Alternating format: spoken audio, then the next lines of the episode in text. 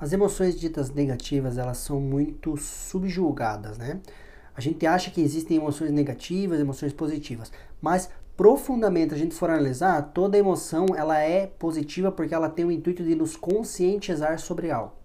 As emoções ditas negativas, elas trazem mensagens para que a gente se conscientize de alguma coisa daquilo que a gente está fazendo, ou daquela crença que a gente tem, ou daquela percepção que a gente tem, e ela tem como objetivo que a gente mude essa percepção, tá? Sobre alguma coisa, sobre alguma pessoa, sobre algum acontecimento, ou então mude as nossas ações.